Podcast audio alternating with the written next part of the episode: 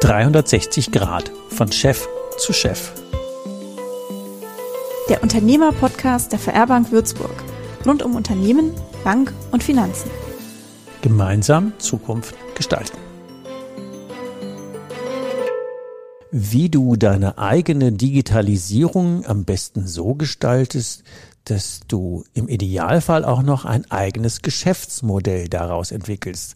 Genau darüber rede ich jetzt gleich mit Dr. Markus Fischer, der die als Geschäftsführer und Gründer die Firma InnoBrain betreibt und genau solche Digitalisierungsmodelle für Mittelständler gemeinsam entwickelt. Herzlich willkommen, Markus, bei uns heute im 360 Grad Podcast. Hallo und danke für die Einladung. Ja, gerne. Ich stürze mal gleich mit der ersten Frage da rein. Digitalisierung ist ja ein Megatrend und immer noch auch ein Stück weit für viele erschreckend. Mhm. Wie ist denn so deiner Meinung nach die Durchdringung Digitalisierung im Mittelstand? Was sind denn so die Challenges? Wie weit sind die Unternehmen und wo klemmt's denn eigentlich? Ich glaube, um das gut einzuschätzen, kann man sich einem Konzept aus der Forschung bedienen. Mhm. In der Forschung unterscheiden wir zwischen drei unterschiedlichen Phasen der Digitalisierung und drei unterschiedlichen Stufen. Die erste ist so die klassische Phase, wo ich versuche, Analoges ins Digitale zu übertragen. Mhm. Ich glaube, da sind die meisten Unternehmen schon ganz gut aufgestellt. Da geht es auch um Scanner, da geht es um Dateien, PCs, Arbeitsstationen und so weiter. Ich denke, das, da kann man wahrscheinlich einen Haken dran machen. Das zweite ist die Digitalisierung wie man, über die man häufig spricht. Der Einsatz von Informationssystemen wie ERP-Systemen oder Customer Relationship Management Systemen und die Unterstützung von Geschäftsprozessen, um dann wirklich dem Kunden einen Mehrwert zu, zu bieten oder auch um intern schneller zu werden, günstiger zu werden und so weiter. Da haben wir in den letzten Jahren gesehen, dass ganz viele Unternehmen sich damit beschäftigen mhm. ähm, und auch da schon Projekte gefahren haben, nicht immer vielleicht die Ergebnisse erreicht haben, die sie gern erreicht hätten, aber grundsätzlich erstmal schon viel digitaler geworden sind in ihren Prozessen. Mhm. Das heißt, auch da kann man sagen, da ist auch der Mittelstand, denke ich, hier in der Region relativ gut aufgestellt. Die dritte Stufe ist dann die digitale Transformation. In dem Sinne, dass ich wirklich das gesamte Unternehmen, meine Produkte, meine Geschäftsmodelle, meine Erlösmodelle digitalisiere und auch mit digitalen Dingen Geld verdiene. Und da sind wir, glaube ich, noch relativ weit am Anfang, denn die meisten denken daran noch gar nicht das werden wir gleich ein bisschen noch vertiefen. Ähm, wahrscheinlich ist es für unsere Hörer noch erwähnenswert, dass du noch damals zu Uni-Zeiten mit der Uni Würzburg und der IHK gemeinsam eine Studie er erstellt hast zum Thema Digitalkompass hier in der Region. Ähm, was war denn da ungefähr so der Tenor? Genau, vielleicht dazu noch ein paar einführende Worte. Wir haben das zusammen gemacht mit der ähm, Industrie- und Handelskammer hier in der Region, auch zusammen mit meinem äh, Geschäftsführer und Gründerkollegen ähm, Dr. Florian Imgrund und meinem Doktorvater Professor Axel Winkelmann. Mhm. Ähm, und das Ziel war es, erstmal eine Bestandsaufnahme von der Digitalisierung hier in Mainfranken zu machen und dann auch ja Spillover-Effekts im Sinne von Lerneffekten zu identifizieren und auch Handlungsempfehlungen zu geben, wie man jetzt von dem Standpunkt, an dem wir heute sind, weitermachen kann. Was haben wir da beobachtet? Relativ deckungsgleich mit dem, was ich gerade schon gesagt mhm. habe. Okay, es bedeutet, die erste Phase ist eigentlich durch. Bei der zweiten haben viele gesagt, hm, wir sind da eigentlich ganz gut aufgestellt, aber wir hätten uns dann am Ende des Tages vielleicht ein bisschen mehr versprochen. Ja, ist vielleicht nicht hundertprozentig so optimal gelaufen wie gedacht. Und viele merken natürlich den Druck. Viele hören davon, viele reden über digitale Geschäftsmodelle, es ist eigentlich überall und denken auch darüber nach. Äh, häufig fehlt es allerdings wahrscheinlich an der Vorstellungskraft, wie sowas aussehen kann, um wirklich digital dann auch Erlöse zu generieren. Das ist, glaube ich, auch ein bisschen schwierig. Aber das war auch ein Stück weit eure Gründungsidee. Mhm. Denn daraus, ähm, ja, wenn wir das eh schon untersucht haben, oder wie, wie muss ich mir das vorstellen mit der dann daraus folgenden Gründung von InnoBrain? So ist es. Wir sind immer sehr praxisorientiert in unserer Forschung gewesen. Das heißt, wir haben eigentlich äh, während der ganzen Promotionszeit an der Universität ganz viel mit Unternehmen zusammengearbeitet. Und am Ende ist es dann letztlich gemündet auch in diesem Digitalkompass. Und da haben wir dann auch gemerkt, für das, was wir forschen, gibt es tatsächlich auch in der Praxis ja verschiedenste Problemstellungen, für die wir Lösungen bereithalten können und bereitstellen können. Und aufgrund dessen kam dann auch die Entscheidung, dass wahrscheinlich die Gründung der nächstlogische Schritt für uns wäre, um das nach außen zu tragen. Ja, spannend. Da lassen wir gleich mal äh, hingucken. Aus der eigenen Digitalisierung dann ein Geschäftsmodell für andere zu machen. Ich glaube, das ist ein bisschen erklärungsbedürftig an der Mhm. Stelle. Erzähl mal, was ist die Idee dahinter? Mal einfach gesagt. Das kennt man ja, wenn man gerade mit dem deutschen Mittelstand spricht, hört man ganz häufig, wir sind viel zu speziell für Standardsoftware. In der Regel würde ich erstmal sagen, stimmt das nicht. Also es gibt eigentlich Standardsoftware, die kann ich mir ähm, auch customizen oder verändern, auf mich anpassen. Oder häufig macht es vielleicht auch Sinn, mich an, an einen gewissen Branchenstandard anzupassen. Dann, da steckt meistens ganz viel Wissen drin in diesen Systemen und äh, die Prozesse sind meistens schon so ausgestaltet, dass sie einen gewissen Optimalgrad erreicht haben, wo ich vielleicht sogar was lernen kann als Unternehmen. Es ist aber nicht immer so. Ja, es ist auch nicht immer rentabel, sagen wir mal so, für einen Software-Dienstleister ähm, zu sagen, ich bespiele jetzt diesen Markt mit einer ziemlich passenden Lösung und dann kann es durchaus zur Situation kommen, dass ein Unternehmen ein, eine Systemunterstützung sucht und dann merkt, dieses System passt einfach nicht. Ich müsste mich da wirklich vollkommen drehen, ich müsste meine internen Abläufe vollkommen verändern und ob das dann noch am Ende erfolgreich sein wird, das ist dann die Frage. Und für diese Unternehmen bleibt häufig nichts anderes übrig, als sich selbst etwas zu entwickeln. Also selbst eine Art Managementsystem, eine Art Sehr ERP-System. spezifisch zugeschnitten. Genau. Und das machen wir auch als Firma. Das heißt, wir, wir unterstützen Unternehmen dabei, wirklich passgenaue Lösungen zu entwickeln für denen ihre Probleme. Sagen allerdings auch, dass es häufig sinnvoll ist, wenn, wenn, wenn ihr niemanden gefunden habt, der für euch eine passende Software anbietet, dann wird es wahrscheinlich einfach keine geben. Und normalerweise unterstützen wir die auch noch bei der Marktanalyse, gucken mit denen gemeinsam, gibt es denn wirklich keine passende Software, machen auch Demo-Termine, äh, schlagen Lösungen vor, wie man es vielleicht doch machen könnte. Wenn dann aber wirklich nichts rausgekommen ist, dann ist das meistens ein Zeichen dafür, dass es am Markt einfach nichts gibt. Und wenn es am Markt nichts gibt, und wir sprechen jetzt hier nur von der Region Mainfranken als, als, als jetzt das Unternehmen, mit dem wir zusammenarbeiten, dann gibt es hundertprozentig andere Unternehmen in Deutschland, die vor der gleichen Herausforderung stehen, für die es auch kein System Die gibt. Wahrscheinlichkeit ist 100, ja. Mhm. So ist es. Und genau da setzen wir an und sagen, wenn wir für euch dieses System entwickeln, dann geht doch vielleicht einfach einen Schritt zurück, überlegt euch, wie können wir vielleicht aus eurem System einen Branchenstandard machen und ihr könnt dieses System dann vertreiben. Und zwar als digitales Geschäftsmodell mit eurem Wissen von uns programmieren, als Standardsoftware auf den Markt gebracht und damit Geld verdienen und auch ein Kickback zu erhalten für die Kosten, die bei der Entwicklung angefallen sind. Und das ist natürlich ein sehr innovativer Ansatz, weil äh, dem mal zu denken, ist ja schon mal das Erste zu sagen, wie aus meiner eigenen Lösung mache ich jetzt auch noch ein Geschäftsmodell für andere. Da mache ich ja meine Wettbewerber schlau. Wie argumentiert ihr das denn? Das ist natürlich letztlich nicht zu vermeiden. Ja, ich glaube, man muss diese Sachen dann getrennt betrachten. Auch mit den Unternehmern, mit denen ich spreche, ähm, die auch mit uns aktiv diesen Weg gehen, da ist das dann meistens auch eine Art Stolz darauf. Ja, also dann heißt es meistens, wir machen das so und ich, wir machen das deswegen und deswegen so. Da steckt eine lange Evolutionsgeschichte dahinter. Ja, klar. Ähm, und dann sagen jetzt auch mit Stolz und haben dann meistens gar nichts dagegen, dass andere es genauso machen wie die. Man muss nur diesen Gedanken verinnerlicht haben, dass man jetzt hier nicht mehr über Konkurrenten spricht, sondern über potenzielle Kunden. Ja, und dann haben wir doch, und das fände ich jetzt so auch charmant, wenn ich bis jetzt die nur als Wettbewerber betrachtet habe und kann die jetzt als Kunde sehen, da verdiene ich ja an deren, auch wenn es nur minimal ist, aber an deren Erlösströmen ja einen Tacken mit. Und bis jetzt ist es ja an uns ja völlig vorbeigegangen. Deswegen fand ich die Idee auch so charmant, zu sagen, lass mal doch Wettbewerber lieber zu Kunden machen.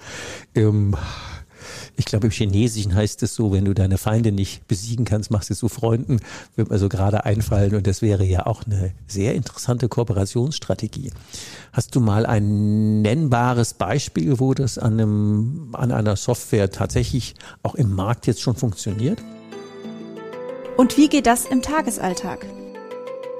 Sehr gerne. Also tatsächlich sind wir mit ähm, zwei Software, also mit einer Software sind wir schon am Markt, mit einer anderen Software sind wir jetzt kurz vor dem Go-to-Market.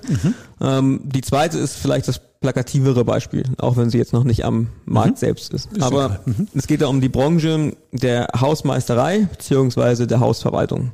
Und ähm, das klingt immer am Anfang so, mh, hm, das ist ja wahrscheinlich ein relativ einfaches ähm, Geschäft, das ist ja nicht so schwierig, ist aber gar nicht so. Ja, denn der Teufel steckt im Detail. Ja. Man muss da ganz, ganz viel beachten. Man hat ganz viele Dienstleistungen, die man dem Kunden anbietet.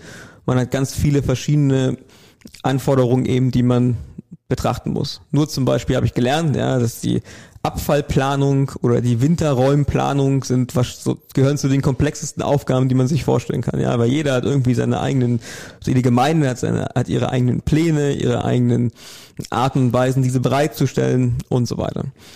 Und man hat trotzdem viele Mitarbeiter, man muss viel Zeit investieren in Arbeitsplanung, man muss viel Zeit investieren in Fuhrparkplanung und so weiter und so fort. Das heißt, man kommt eigentlich nicht darum, drum herum, ein System einzusetzen, was einen bei diesen komplexen Aufgaben unterstützt. Und nach einer langen Marktanalyse hat sich herausgestellt, es gibt Anbieter auf dem Markt, aber diese Anbieter können nicht wirklich das abdecken, was man braucht. Okay. Also mhm. genau für diesen Markt war jetzt zum Beispiel die Beobachtung, ähm, die Anbieter, die da sind, die sind in der Regel schon relativ lang dabei, mhm. etabliert und dann ist es wieder so eine Beobachtung, ja, das kann man, weiß man natürlich nicht, aber kann man daraus schließen, dass vielleicht auf diesem Markt einfach nicht so viel Volumen da ist, um so eine Software, die man einmal für viel Geld entwickelt hat, weiterzuentwickeln. Heute vor 15 Jahren sah auch einfach die Softwareentwicklungswelt um einiges anders aus. Mhm. Und das sieht man auch diesen relativ schwergewichtigen Systemen an. Okay, das heißt, ähm, die machen einen gewissen Eindruck, dass sie schon in die Jahre gekommen sind und wurden einfach nicht weiterentwickelt. Und darüber hinaus haben die Softwareanbieter, die auf dem Markt äh, identifiziert worden sind, einfach auch die Anforderungen nicht zu 100% abgedeckt. Und es war auch nicht wirklich ersichtlich, dass der Anbieter es glaubhaft machen konnte, dass das irgendwann passiert. So. Okay. Und deswegen war dann der Schluss ganz einfach. Selber machen. Selber machen. Weil für den, für den Kunden von uns, der auch eine gewisse Größe hat, ähm, ist es einfach existenziell es ist so, also die Unterstützung durch ein Managementsystem ist jetzt einfach extrem wichtig, weil mal 20 Mitarbeiter zu planen, die in irgendwelche, irgendwelche Routen und irgendwelche Aufgaben durchführen, das geht nicht mehr von Hand. Da muss irgendein Automatismus hinten ran, da muss eine digitale Lösung hinten ran, die ihn dabei unterstützt. Und so sind wir zu dem Schluss gekommen, das zu tun. Mhm. Und jetzt hat er eine vermarktbare Software, die an andere Hausverwaltungen vom Rasenmähen über Flurputzen bis Schneereimen räumen, bis äh, Elektriker einsetzt, bis Wartung von Rauchmeldern, bis ich weiß nicht, was da alles drin ist. Das ist ja tatsächlich, hört sich immer so lapidar an, aber Hausverwaltung ist ja extrem komplex und ähm, rechtlich auch mit sehr vielen Anforderungen und Abbrechen, Modi und auf was man alles aufpassen muss. Das ist ja cool. Mhm. Genau, das ist vielleicht auch etwas, was man, was man beachten sollte, wenn man diesen Weg geht. Ähm, er hat eine vermarktbare Software, die wie gesagt noch kurz davor steht, ähm, auf den Markt zu kommen. Die ist aber nicht fertig. Ja, denn, denn eins, eine der ganz wichtigen Dinge, die wir den Kunden auch immer mitgeben, wenn ihr wirklich das Ziel habt, das an den Markt zu bringen und damit Geld zu verdienen später, dann macht das in kurzen Zyklen. Überlegt euch schon von vornherein, mit uns gemeinsam natürlich, was sind mögliche Vermarktungsmodelle. Können wir das in Pakete packen? Gibt's ein, gibt es ein kleines, äh, einen kleinen Teil der Gesamtsoftware, den man eigenständig vertreiben kann, für, wegen mehr kleine Hausmeisterfirmen, gibt es ein Mittel, ein Medium-Paket für mhm. mittelgroße und, und so weiter. Wenn man sich darüber Gedanken gemacht hat, dann kann man natürlich auch relativ schnell sagen, bevor wir jetzt erst das, die ganze Software fertig machen und dann an den Markt gehen, lass uns doch lieber gucken, mit welchem mit welcher Minimalkonfiguration schaffen wir ein marktfähiges Produkt und gehen dann dort mit einem, auch mit einem kleinen Preis für den kleinen Hausmeister an den Markt und schaffen schon mal Bekanntheit. Das verlängert natürlich den Entwicklungsprozess. Und ja, testet nach, natürlich auch den Markt sofort. Genau, aber testet auch den Markt vor Ort und bringt, führt natürlich auch dazu, dass die Softwarekomponenten an sich mit einer höheren Qualität auch im internen Einsatz ankommen. Weil vertesten mit anderen Unternehmen, mit potenziellen Kunden, und so weiter führt natürlich auch intern zu einer höheren Qualität der abgelieferten Software. Und was genau habe ich jetzt davon? Also von daher könnten unsere geneigten Hörer jetzt auf die Idee kommen, hm, habe ich selber so eine komplexe Lösung in meiner Branche? Und das war so ein Satz, den hat es eben erwähnt. Ähm, meistens glauben wir Mittelständler ja, wir haben jetzt die äh, Sonder-super Spezialsituation und da finden wir keine Standardsoftware. Und ähm, der Satz ist ja fast eben untergegangen ich sag mal, weigern uns aber ein Stück weit, unsere Prozesse an eine möglicherweise bewährte Softwarelösung anzupassen. Und wenn wir die Hürde springen würden und dann noch denken, wir machen sie vermarktbar, dann hätten wir ja nicht nur einen potenziellen Kickback auf die eigenen Kosten, sondern auch noch einen neuen Erlösström. Das wäre so, glaube ich, nochmal der Punkt zusammengefasst. Und wenn wir das dann äh, zusammensummieren und kommen dann auf ein Erlösstrommodell, was wir auch noch in wie heißt das wunderbare MVP, das Minimal Viable Product, mhm. also mit einer Minimalslösung Markt vertesten, auch die Sicherheit haben, wenn das läuft, kann ich auch die größere und dann die noch größere, dann haben wir noch mehr Stufenplan. Das hört sich ziemlich intelligent an. Und ich glaube, man muss ja erstmal überhaupt auf die Idee kommen, dass das so funktionieren könnte. Statt 100 Prozent fertig machen und keiner kauft's, äh, mit 10, 20 Prozent fertig starten und dann loslegen, das ist ein guter Plan. Also von daher, liebe Hörer, überlegt mal, ob ihr auch so eine Lösung habt, die man kleinteilig größer skalieren könnte, wenn man klein anfängt. Und das andere Beispiel, was schon fertig ist, was war das für eine Branche? Dort geht's um das Prüfen prüfpflichtiger Arbeitsmittel. Mhm. Ja, das klingt auch erstmal ah, ja. wieder mhm. sehr langweilig und trivial, ist aber tatsächlich gar nicht so. Ja, denn so wie ich auch gelernt habe, und das ist für mich natürlich auch immer extrem spannend, wenn ich diese Projekte betreue, ähm, dann geht's da tatsächlich ähm, auch tief in die Inhalte und da lerne ich einiges dazu. Mhm. Und eigentlich ist quasi jeder dazu verpflichtet, ähm, gewisse elektronische Geräte zum Beispiel zu prüfen. Mhm. Also Sicherheitsprüfungen, Elektroprüfungen Hört und so weiter. Nicht so sexy an, wo ich sage, relativ sprödes Geschäft, aber okay. Genau, mhm. ist, so, so ist es. Aber es ist wichtig, denn ähm, zum Beispiel, wenn etwas nicht geprüft ist und dann kommt raus, es ist nicht geprüft und es brennt dann irgendwie das Haus ab, dann hat man durchaus Probleme mit der Versicherung. Ganz ja. bestimmt, ja. Mhm. Genau, deswegen ist dieses, ist dieses ganze Geschäftsfeld Prüfung für sich erstmal gesehen ein sehr wichtiges. Und wir sind da zusammen mit ähm, der Firma Wiedenmann-Seile hier aus der Region, die schon vor langer Zeit angefangen haben, dieses, diesen Prüfprozess digital abzubilden. Okay, das bedeutet, ganz viele Unternehmen, ja, und auch Zuhörer da draußen haben wahrscheinlich Ordner voller ähm, Prüfzertifikate, müssen mhm. das vorhalten, falls eine Prüfung kommt. Also mhm. jetzt nicht die Prüfung des Geräts, sondern ähm, die Prü eine externe Prüfung ähm, dann des Unternehmens. Dann wird durchaus mal gefragt, sind denn diese ganzen Arbeitsmittel, die hier auf dem Tisch liegen, abgenommen und mhm. geprüft worden? Und so muss man irgendwie vorhalten. Und das machen die schon länger digital. Genau, das machen die schon länger digital mit einer relativ ähm, einfachen Lösung. Einfach nur, um zu sagen, dieses Mikrofon zum Beispiel mit der und der Seriennummer, das wurde geprüft mit der und der Note. Mhm. Wir kamen tatsächlich auch über den ähm, Digital Kompass in Kontakt mit der Firma und haben uns das auch angeschaut, waren ehrlich gesagt auch äh, dann begeistert, sind auch im Kontakt geblieben. Und die Idee ist natürlich eine ziemlich smarte. So, und wir sind dann dort in Zusammenarbeit gekommen, haben gesagt, okay, wie können wir denn das, was ihr jetzt da macht, vielleicht einfach ein bisschen größer spielen, ja, nämlich, und das ist auch wieder so ein Punkt, ja, also vorher war das so, so eine Art Alleinstellungsmerkmal dieser Firma, okay. Für Sie ganz speziell, ja. Genau, also Sie sind zum Kunden gegangen, haben gesagt, ähm, wenn ihr das mit uns macht, die ganzen Prüfungen, dann kriegt ihr auch gleich eine, eine Software dazu, da sind eure Prüfzeugnisse drin, da sind eure Daten drin. Eine Datenbank dahinter. Genau, mhm. keine Ordner. Und letztlich sind wir auch in so einer Art Kreativprozess zu dem, zu dem Punkt gekommen, dass wir gesagt haben, also an sich gibt's kaum Anbieter auf, die, auf diesem Markt. Und wenn sie wieder äh, existieren, dann nicht in der Form, wie man sich's gern, wie man sich's vorstellen würde. Vielleicht nehmen wir eure Lösung und euer ganzes Wissen, was ihr habt und über die Jahrzehnte angesammelt habt und machen aus diesem, aus dieser Software ein skalierbares Softwareprodukt. Mhm. Das heißt dann natürlich, wie auch in den anderen Fällen, wir müssen jetzt uns nach außen öffnen. Ja, es ist nicht mehr unser ähm, Wettbewerbsvorteil, sondern wir nutzen jetzt unsere, unser Wissen, um tatsächlich auch andere davon profitieren zu lassen. Und da sind wir tatsächlich schon einen ganzen Schritt weiter. Ja, das heißt, diese Software ist quasi neu aufgesetzt worden. Sie ist auch mit ganz viel Prozesswissen ähm, ja verbreitert worden und befindet sich heute auch in der, in der Vermarktung aktiv und hat auch schon Kunden gewonnen, die letztendlich andere Prüfunternehmen sind. Ja, also Konkurrenten dieser ursprünglichen Schon cool, oder? Also ich finde die Idee ja immer noch mega. Also das ist schon. Wie lange sind die jetzt unterwegs? Die sind jetzt knapp ein, ich würde mal sagen, so richtig aktiv in der Vermarktung seit einem halben Jahr. Und ich würde jetzt mal behaupten, dass das ganz gut klappt, ja.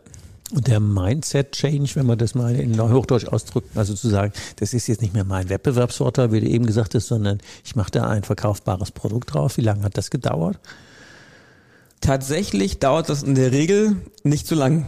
Ja, also wenn man auf Geschäftsführerebene über neue Erlösmodelle ähm, diskutiert und über Potenziale, die erstmal relativ logisch klingen, dann ist man auch ziemlich schnell überzeugt von dieser Idee. Man muss halt über diesen einen Schatten springen, zu sagen, okay, ich denke jetzt nicht mehr mein Franken, ich denke Deutschland. Genau. Und dann äh, habe ich plötzlich ein anderes Geschäftsmodell. Genau. Das ist schon ziemlich cool. Also, an, liebe Hörer, denkt mal drüber nach.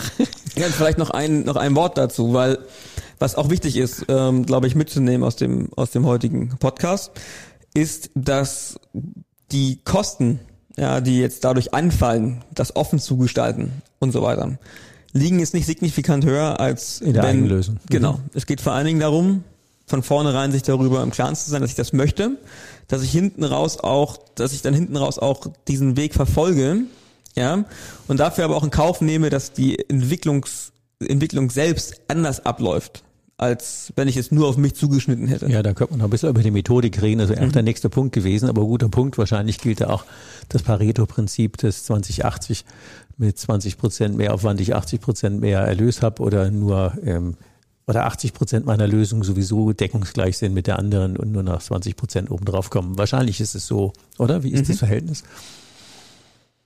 Es ist, Für Eigen, Eigen beziehungsweise Weitervermarktungsmodell. es würde wahrscheinlich ungefähr so passen, ja. Ja, Pareto passt. Ganz Passt oft. meistens. so ist es. Irgendwie hat er ja mit diesem Prinzip ja recht. Wenn man da methodisch dran gehen würde, also äh, äh, bleiben wir mal jetzt aus Sicht unserer, wir kennen ja die Branchen nicht von unseren Hörern, aber mal ganz neutral, wir wären jetzt Unternehmer und haben einen, einen Laden am Laufen, ein Unternehmen am Laufen. Wie würde man denn methodisch jetzt da mal hindenken? Was müsste man denn so Schritt für Schritt tun? 360 Grad. Gemeinsam Zukunft gestalten.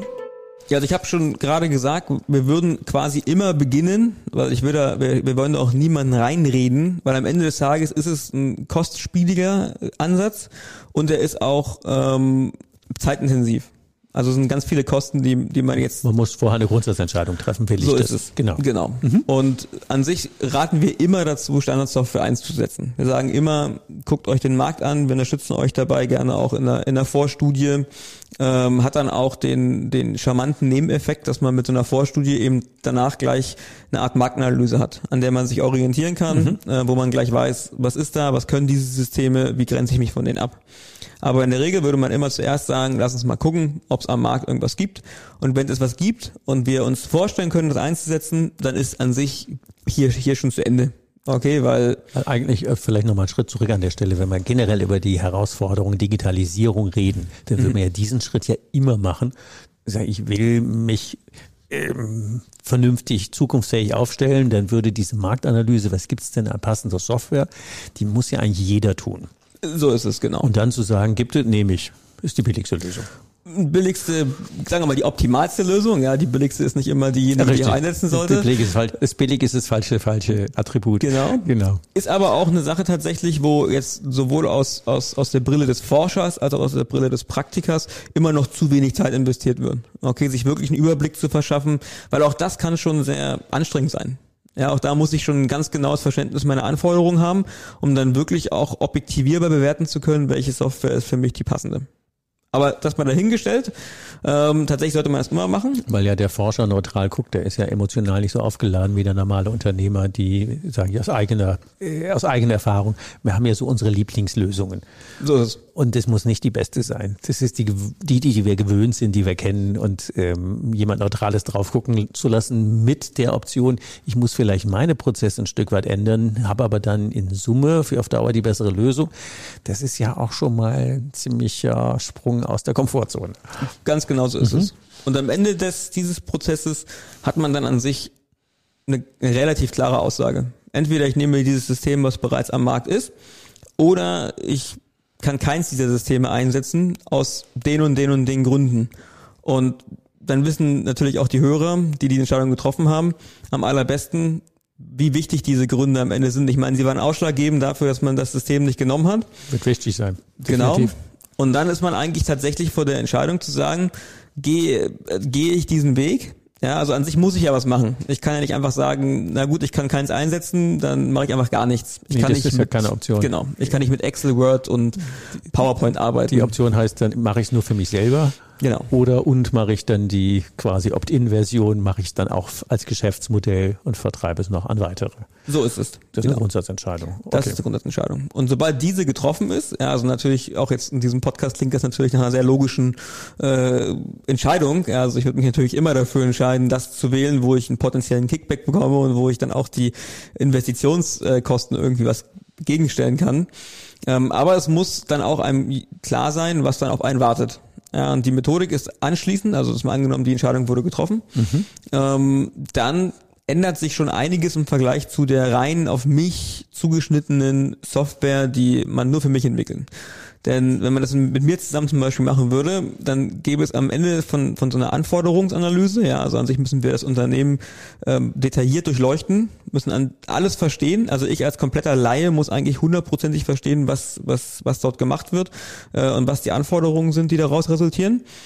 Werde aber dann am Ende immer sagen, okay, jetzt machen wir mal einen Schritt zurück mhm. und Jetzt möchte ich wissen, wie sehr sind diese Dinge auf die zugeschnitten? Mhm. Warum machen wir es nicht so? Warum machen wir es nicht anders? Warum und so weiter. Das heißt, diese Diskussion werden wir jedes Mal führen müssen und da werde ich auch dann regelmäßig Feedback einholen von anderen Personen um nicht den Fehler zu machen und, und blind jetzt dann doch eine Individualsoftware für diese eine, für diesen einen Kunden zu, zu entwickeln, die dann nicht vermarktungsfähig ist. Sondern wir müssen immer versuchen, dann zu generalisieren aus diesen ganz speziellen Beobachtungen, um diese Funktionen alle so zu bauen, dass sie quasi auf jedes Unternehmen dieser Branche passen, potenziell. Wo ist denn genau das immer wiederholbare Problem oder das sich wiederholende Problem? Genau. Genau. Mhm. So, und dann quasi parallel zu dieser Anforderungsanalyse, das ist dann auch ein, ein Punkt, der kommt dazu, der wäre jetzt bei einer reinen Individualentwicklung irrelevant, muss man sich sehr früh darüber Gedanken machen über die Vermarktung. Okay, denn man ist jetzt irgendwie auf einmal Softwareunternehmer und man ist jetzt irgendwie. Es ist ein anderer Markt. Ja. Genau, kann quasi Markt. ganz weit weg sein von dem, was man normalerweise tut. Und ähm, man weiß aber ja, wie man Sachen verkauft, man weiß, wie man Unternehmen eine Struktur drumherum aufbaut. Und digitale Produkte sind kein Selbstläufer. Das heißt, auch da muss man sich relativ früh Gedanken machen, wie bepreise ich sie, wie biete ich sie an, aber auch hinten raus, wie vermarkte ich sie dann wirklich an den Kunden. Mhm. Ja, also das sind dann wirklich ganz praktische Fragen, die man auch mit anderen Produkten hat. Gehe ich, mache ich Printmarketing, mache ich direkt Tele Telefonmarketing, wie auch immer, ja, mache ich über die Webseite und Google AdWords. Das sind alles Themen, die eine gewisse Vorlaufzeit benötigen. Und das Ganze wird nur erfolgreich wirklich, wenn ähm, man integriert und parallel diese ganzen Themen angeht, sodass irgendwann der Tag kommt, wo man bereit ist, an den Markt damit zu gehen und wo dann alles ineinander greift. Und wir unterstützen natürlich bei allen Schritten, auch bei der Planung von solchen. Es hangelt sich ja dann eigentlich von, wie heißt das so schön, ich nenne die immer in Laiensprache KBF Kittelbrennfaktor zu KBF Kittelbrennfaktor, also neuer neu, Pain Point. Wo haben denn, wo haben denn unsere ähm, ähnlich gelagerten Unternehmen dieselben Schmerzpunkte, dieselben Herausforderungen? Und wie macht man denn die skalierbar, übertragbar, standardisierbar, dass dem für möglichst viele passt? Also ich glaube, da haben wir, haben wir eine ganze Menge Input, wo jetzt hoffentlich der ein oder andere Hörer denkt, ähm, wir hatten jetzt zwei Branchen, die ähm, auf den ersten Blick nicht so sexy rüberkamen, wo man sagt, das sind eigentlich Standardlösungen, aber genau darin liegt ja offensichtlich der Charme, weil man die ja ganz oft haben. Also Hausverwaltung gibt es jetzt zigtausend in Deutschland, die ja alle genau die Problematik haben oder äh, diese Dokumentations-, also diese Prüfungspflichten, das ist ja auch schon ja. Also die Einladung könnte sein, überlegt mal, ähm, wenn ihr den eigenen Digitalisierungsprozess nach vorne treiben wollt, wie methodisch seid ihr da schon unterwegs in der Recherche. Und mhm. das zweite ist, macht mal da einen übertragbaren neues Geschäftsmodell draus. Zum Ende einer Folge haben wir mal traditionell drei Tipps an unsere Hörer, wenn sie sich mit diesen Gedanken beschäftigen würden. Was wären denn drei, vielleicht sich auch nochmal zusammenfassend oder wiederholende Tipps, wenn man jetzt vor der Herausforderung Digitalisierung steht oder mittendrin ist. Was wären denn drei knackige Tipps noch zum mit auf den Weg? 360 Grad. Drei Tipps für dich. Ich sag mal so, unabhängig davon, ob ich jetzt aus meinem aus meiner Digitalisierung ein Geschäftsmodell mache oder eben nicht, mhm. sind glaube ich die Tipps relativ unabhängig davon zu sehen. Mhm. Ja, das erste ist und das passt da ganz gut mit rein, ist Digitalisierung auf jeden Fall systematisch denken, weil am Ende des Tages ist es immer schlecht, wenn ich in die Digitalisierung in so einer Art Ad-Hoc-Manier starte. Sage, ich habe jetzt hier ein Problem, das muss ich unbedingt lösen, dann löse ich's, dann habe ich vielleicht zwei Jahre später ein neues Problem und die Lösung, die ich am Anfang umgesetzt habe, die passt jetzt mit der tatsächlichen Lösung, die mir aber erst danach irgendwie gekommen ist, gar nicht mehr zusammen. Mhm. Dann hat, das ist ein ganz häufiger Fall, ja, dass dann Unternehmen nicht mehr zufrieden sind mit dem, was sie vor ein paar Jahren gemacht haben, da vielleicht dem einen oder anderen Vertriebler zu sehr vertraut haben und dann tatsächlich mit einer suboptimalen Sache, die aber sehr hohe Investitionskosten verursacht hat, leben müssen. Mhm. Das heißt, das systematisch das anzugehen, oft, ja. mhm. genau, systematisch anzugehen, ähm, wirklich mal einen Plan zu machen, wo will man hin, was sind die passenden Lösungen dafür, ähm, das ist ganz wichtig. Nummer zwei ist, das passt hier ganz gut mit rein, das, was ich äh, heute erzählt habe, ist seine eigenen Anforderungen wirklich gut zu kennen, ja, wirklich zu verstehen, weil Unternehmen, das ist ja auch in meinem Unternehmen so, wachsen in der Regel relativ organisch. Ja, das heißt, da kommen neue Aufgaben dazu, die werden gelöst, dann kann ich das mit einer Person verbinden, aber nur ganz selten ist dann wirklich für alle klar, was macht diese Person eigentlich, für wen ist sie jetzt ähm, eine Grundlage, die Arbeit, die diese Person macht? Und so weiter und so fort, ganz viele Fragen. Und das ist nicht nur wichtig für die äh, für dieses ähm, Thema Softwareentwicklung, Geschäftsmodell daraus machen, sondern auch generell für die Digitalisierung, denn nur wenn ich weiß, was meine Anforderungen und meine Problemstellungen sind, dann kann ich auch wirklich entscheiden, was ist das für mich passende System. Und dann das natürlich ein bisschen konträr zu dem, was ich äh, heute gesagt habe, aber am Ende ist der dritte Tipp trotz alledem Standardsoftware, wenn es geht. Okay, gucken, nicht zu groß. Also heute, die Softwarewelt hat sich einfach weiterentwickelt. Ich brauche nicht mehr das ganz große System für zigtausend Euro Umsetzungskosten, was alles kann ja, sondern heute kann man das, äh, wir sprechen da auch häufig von Best of Breed ansetzen. Ja, also heute kann man kann man ein ganzes Unternehmen ausstatten und abdecken mit ganz viel flexiblen Teilmodulen, die eben in ihrem Bereich die besten sind. Okay, und die sind dann schnell, flexibel, decken die Anforderungen ab. Und auch in diese Richtung sollte man dann auf jeden Fall denken. Denn wenn es was gibt, würde ich immer dazu raten, Standardsoftware und mich, wenn es sein muss, eben ein bisschen anpassen. Ja, perfekt, gutes Schlusswort. wir nehmen das, was es gibt und ganz zu dort passen wir uns an. Damit haben wir, glaube ich, einen guten Zugang zum Thema Digitalisierung und äh, ein tiefes Grundverständnis. Herzlichen Dank, Markus, für die tiefen Einblicke und natürlich die Ansprechdaten und äh, eure Kontaktdaten und auch den Link zu der Studie mit der Uni beziehungsweise der IHK ist natürlich auch in den Show Notes verlinkt. Herzlichen Dank, Markus, für die Insights. Danke für die Aufmerksamkeit. Bis auf bald. Was brauchst du, um deine Zukunft mit uns gemeinsam zu gestalten? Abonniere uns, um keine Folge zu verpassen. Und leite den Podcast gerne an andere Unternehmer weiter, damit sie auch von den Tipps und Ideen profitieren. Die Links und Ansprechpartner mit Mailadresse findest du in den Show Notes. Wir freuen uns auf deinen Kommentar und deine Likes.